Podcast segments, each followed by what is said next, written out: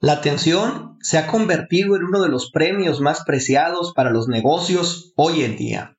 Captar, mantener y aumentar la atención de las personas hacia tu mensaje es un paso de vital importancia y un proceso necesario para crear un movimiento y a partir de este movimiento construir una comunidad online. Y cuando pensamos en escribir un libro, esto se torna incluso más difícil. Por eso, en este episodio te hablaré de la mejor estrategia disponible para lograrlo.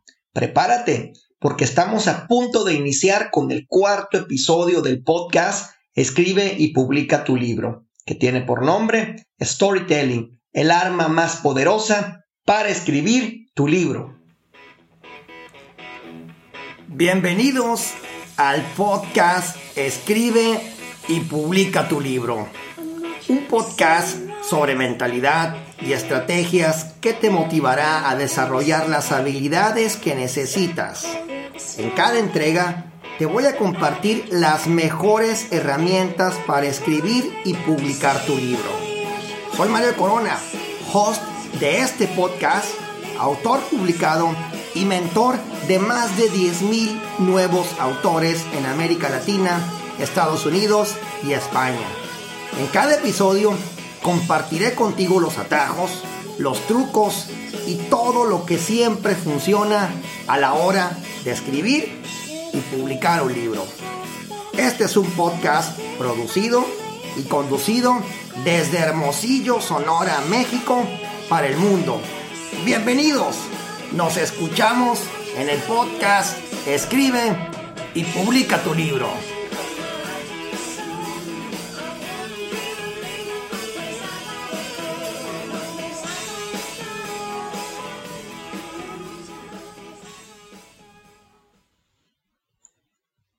Antes, quiero invitarte a que te unas al reto Escribe y publica tu libro en 30 días o menos que iniciaremos en la primer quincena de octubre. Habrá un máximo de participantes de 20 personas. Los participantes van a escribir su libro desde el primer día. Van a recibir formación en torno a dos importantes temas. Conceptualización, que es la estructura, estrategia y visión y narrativa, que son técnicas de redacción y storytelling. Van a recibir además una estrategia probada que se desprende del método integral de escritura dinámica creado por tu servidor para que su producto, en este caso el libro, cobre vida no importa lo ocupados que estén, sin tener que sacrificar la vida familiar o las responsabilidades laborales. Vamos a generar un poderoso mastermind de apoyo y soporte permanente durante los 30 días que dure este reto. Vamos a revisar tus avances, haremos correcciones y te compartiremos técnicas, trucos y tips para que optimices tu tiempo y mejores tu libro. Te vamos a mostrar todo lo que puedes hacer. Además, a partir de tu libro para darte a conocer, ser un líder de opinión, inspirar crear comunidad online y muchas cosas más en torno a tu libro, compartiendo tu idea con el mundo. Te vamos a mostrar las formas en las que puedes generar ingresos directos y complementarios en varios niveles de inversión a partir de tu libro. Y algunas sorpresas más. Muy importante, este no es un reto gratuito, pero sí es un reto al alcance de cualquier bolsillo. Si deseas conocer más detalles, puedes revisar el enlace que se encuentra en las notas complementarias a este episodio. Por ahora, sírvete la bebida de tu preferencia porque vamos a empezar este nuevo episodio con la frase de poder de esta semana.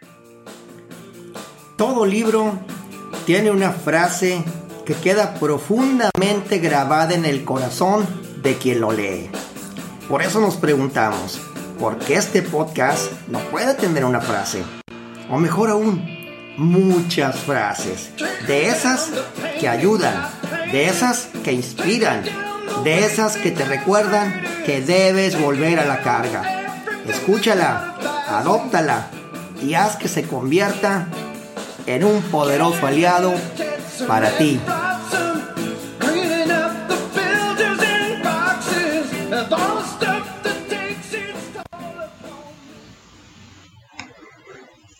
Descubrir y entender mi propia historia antes de poder escuchar y ayudar a los demás con las suyas. Barack Obama, expresidente de los Estados Unidos y primer presidente afroamericano en la historia de la nación.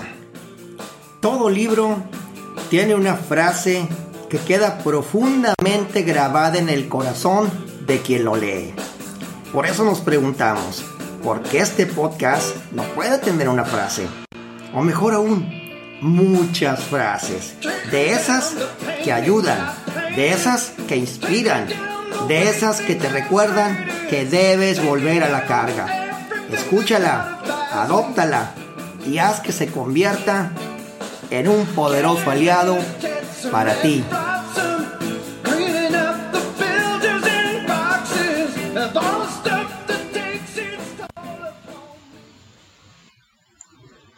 Hace mucho tiempo, un hombre que surcaba los mares avistó una sirena. En la lejanía pudo ver una aleta entre las olas y una voz dulce que le atraía hacia las profundidades del océano. ¿Te suena? Es una historia que se ha visto en numerosos libros y películas. Las sirenas siempre han formado parte de nuestras leyendas, pero nunca se ha podido averiguar cuál es su origen. Son un mito.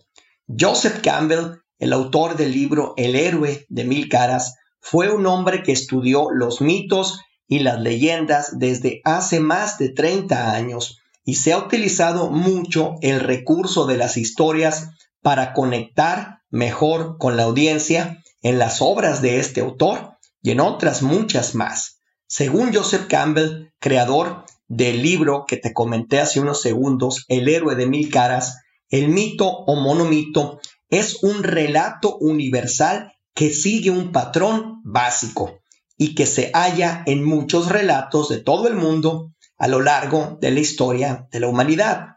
Imagínate, un mito universal con un patrón que se repite. A esto le llamó el viaje del héroe. Seguro que te suena. Varios cineastas y escritores lo han utilizado a lo largo de los años. Lo más interesante es que para Joseph Campbell el mito es como un guía espiritual para entender a nuestra sociedad. Es como un mapa. Desde siempre los mitos han gustado porque narran un relato de aventuras y de peligros donde el héroe lucha hasta su victoria o hasta la muerte.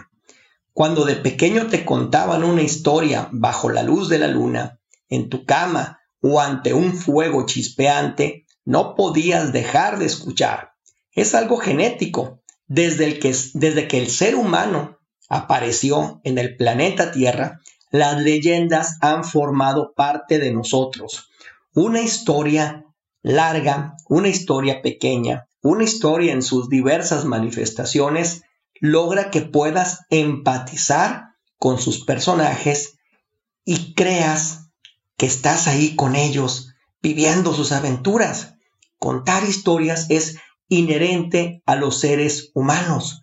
Lo hemos hecho desde el principio de los tiempos y lo hacemos a través de cada historia publicada en nuestras redes sociales. Las contamos de manera natural, donde sea, todo el día, todos los días, de diferentes formas, desde siempre y para siempre. Necesitamos contar historias porque somos seres biológicamente sociales diseñados para comunicarnos. Las historias informan, iluminan, inspiran, nos hacen actuar y conectar con otros. Nos enganchan en todo nivel, en la mente, en las emociones, en los valores y en la imaginación. Cuando leemos algo, por ejemplo, los ingredientes de una receta, por ponerte solamente una forma de entenderlo, se activan en nuestro cerebro dos áreas muy importantes, la de Wernicke y la de Broca, conectadas entre sí y relacionadas con la comprensión perdón, y el procesamiento del lenguaje. Eso es todo.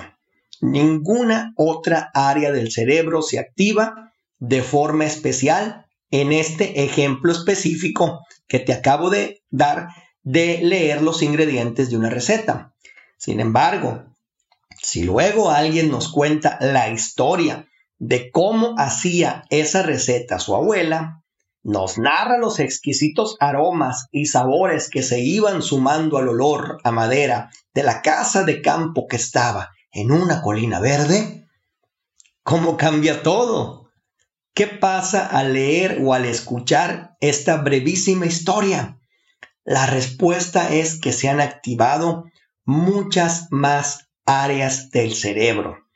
Podemos decir que se han involucrado no solo las áreas de la comprensión y el procesamiento del lenguaje, sino también el sentido del olfato, la vista, el gusto y hasta áreas motoras si te has visto caminando por la colina verde.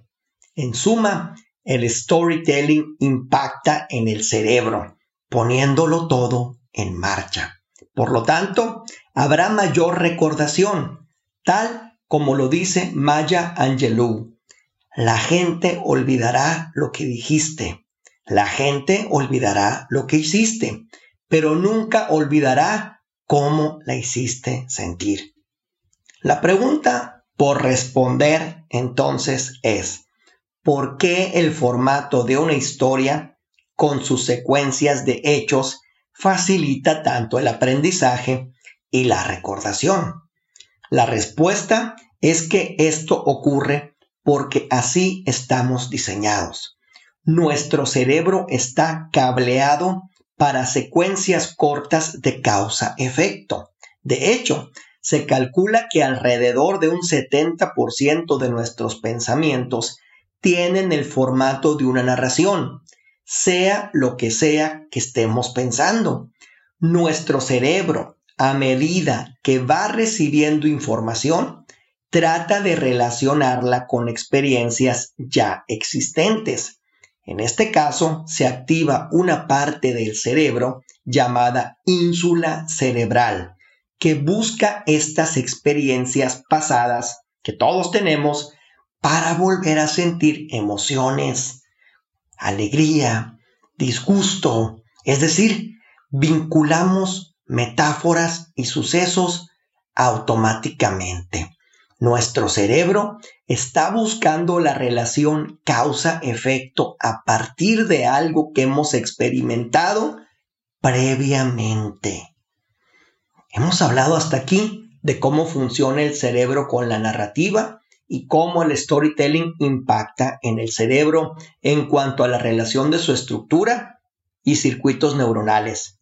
No obstante, hay en juego otros factores no menos importantes que tienen que ver con los procesos químicos del cerebro.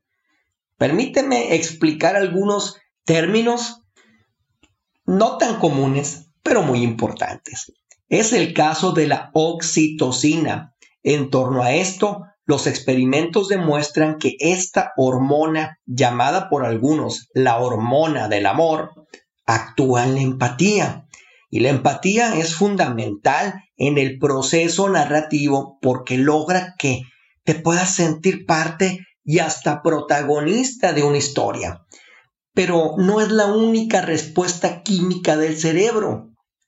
También entra en juego el cortisol en el caso del estrés o la serotonina y la dopamina, las cuales te generan placer, algo que experimentas con mucha frecuencia en las redes sociales. Es decir, un cóctel químico que se activa cuando el storytelling empieza a impactar en el cerebro. Se pueden sacar muchas conclusiones e ideas para el storytelling. Acá te compartiré cinco consejos fundamentales que nunca, absolutamente nunca deben faltar. Número uno, cuenta historias emocionales. Si quieres ser mucho más persuasivo en tu escritura, narra historias propias o ajenas y sobre todo hazlo con todos los ingredientes emocionales posibles. ira, amor, ansiedad. De esta manera vas a sincronizar la mente de los demás con la tuya y con tus ideas. Número dos, involucra. Esto se trata de lograr que el otro haga suya tu historia. Una narración persuasiva hará que la otra persona mencione tu historia como si fuera de él o de ella misma. Número tres, simple es mejor. No te engañes, lo complejo y lo detallado no es mejor. Al contrario, nuestro cerebro capta y recuerda mejor lo que es simple, llano y concreto. Usar un lenguaje simple, así como una baja complejidad en lo que digas, es la mejor forma de activar las regiones cerebrales que nos hacen relacionarlos o relacionarnos, mejor dicho, verdaderamente con la situación y los sucesos que estás compartiendo en la historia. Número cuatro, no uses lugares comunes. El cerebro prácticamente no reacciona frente a los términos muy conocidos, de uso muy extendido. En cambio, está siempre atento a lo novedoso y lo diferente. Tú sabes que lo nuevo siempre vende. Es una cuestión de economía y de supervivencia. Aquello que le resulta familiar ya no representa peligro. En cambio, lo nuevo sí puede significar alguna amenaza. Por esta reacción, o por esta razón, mejor dicho, reacciona nuestro cerebro rápidamente a estos estímulos, porque su deber es protegernos. Número 5. Dirígete a tu público. Para lograr la empatía necesaria, la historia debe estar dirigida específicamente al tipo de público al que quieres impactar. Si cuentas una historia que resulte ajena a los intereses o sentimientos del público, difícilmente vas a lograr su atención. Y si no hay atención, todo lo demás no servirá de nada. Antes de terminar, quiero compartir contigo la estructura básica del storytelling y nada más ya que dedicaré por lo menos, considero, dos episodios más para explicar más a fondo técnicas concretas y dispositivos específicos que podrás usar para escribir usando esta técnica. Toda historia debe tener básicamente tres personajes. Son más, pero básicamente estos. Un héroe protagonista, un adversario, enemigo o villano y un guía o maestro. Además de ello, debe tener tres elementos de vital importancia. Un llamado que el héroe recibe de forma directa o indirecta, un conflicto o batalla final y un desenlace. No importa lo complejo de la trama o el nivel intelectual del público hacia el cual vas a dirigir tu libro, si quieres que el lector se involucre realmente en tu narrativa, debes asegurarte de contar una historia que cuando menos contenga estos componentes. En los siguientes episodios te hablaré más a fondo de técnicas, dispositivos y grandes exponentes del storytelling para que puedas usarlo al escribir tu libro. Muy bien, hemos llegado al final de este episodio del podcast Escribe y publica tu libro que tiene por nombre Storytelling, el arma más poderosa para escribir tu libro. Este es el episodio número 4. Deseo de todo corazón que la información, los ejemplos y los consejos que he compartido contigo te hayan gustado, hayas aprendido algo valioso de lo escuchado y sobre todo hayas elegido algo que poner en acción en tu libro. Soy tu amigo Mario Corona autor publicado y host de este podcast. Recuerda que tu mensaje es importante y que juntos cambiaremos el mundo un libro a la vez.